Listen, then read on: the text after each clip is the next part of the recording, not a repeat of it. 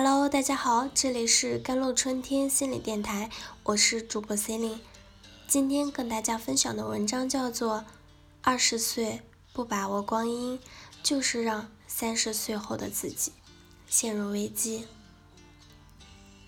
最近在 TED 上看了一个名为《二十岁光阴不再来》的演讲，探讨如何度过人生青年时期的问题。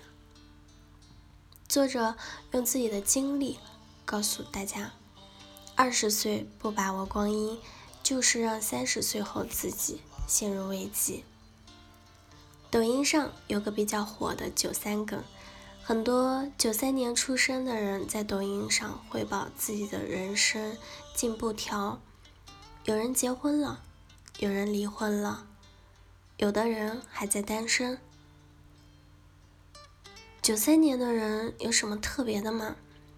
刚好今年二十五岁，正是二十岁到三十岁的中间地带。一旦努努力，或许就会有一个光明的未来；一旦泄了气，或许就要为在之后的碌碌无为买单。我今年二十五岁，在平庸日常中学会了这几件事儿。想跟大家分享。第一件，成为一个随时懂得输入的人。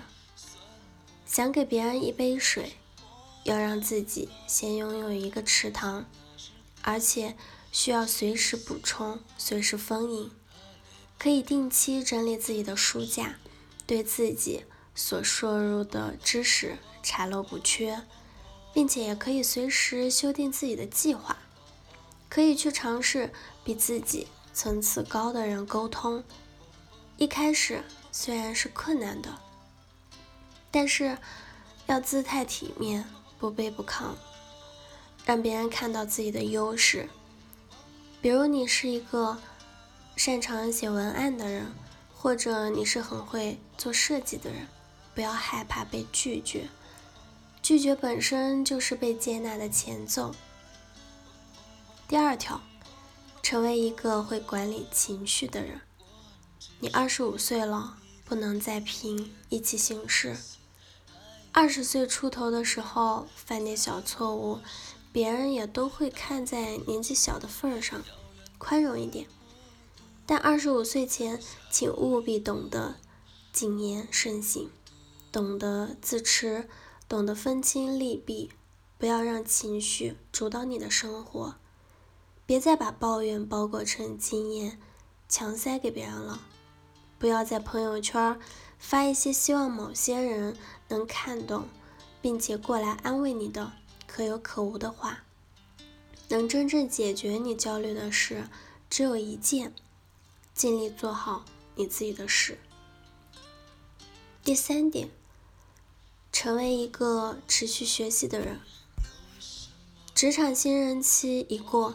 大家在能力上比拼都已经不相上下了，岗位的基础职能谁都可以扛下来。接下来要观望的是你的附加技能，是你的技术技能。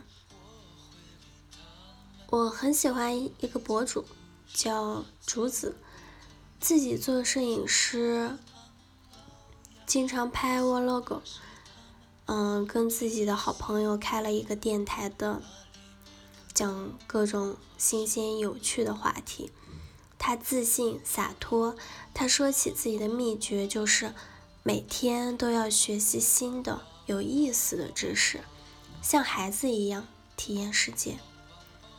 当你觉得世界越来越有趣的时候，你就不会想着只在一个爱人身上消磨时间，不是浪费时间琢磨别人是怎么想的，而是让他们琢磨。你是怎么想的？作家石康说，他差不多在四十岁的时候才意识到学习的好处，于是开始学英语，在微博上时不时的用英语倾诉，重新对数学感兴趣。第四点，成为一个会列清单的人。所谓的清单，既可以是一生的愿景，也可以是一天的目标。养成随手记录下困惑和感悟。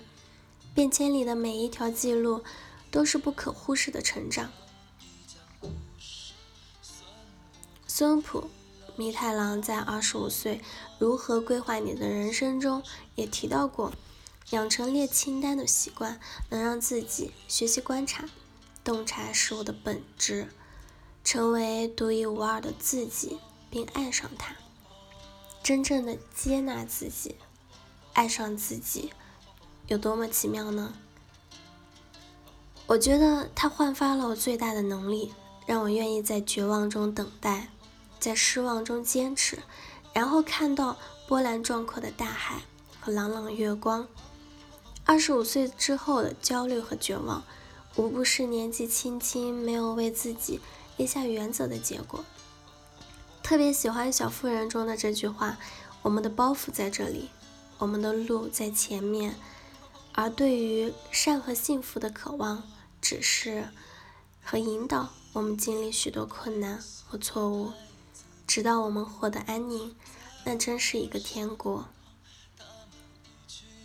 好了，以上就是今天的节目内容了。咨询请加微信公众号 jlct 幺零零幺，或者添加我的手机微信号幺三八二二七幺八九九五。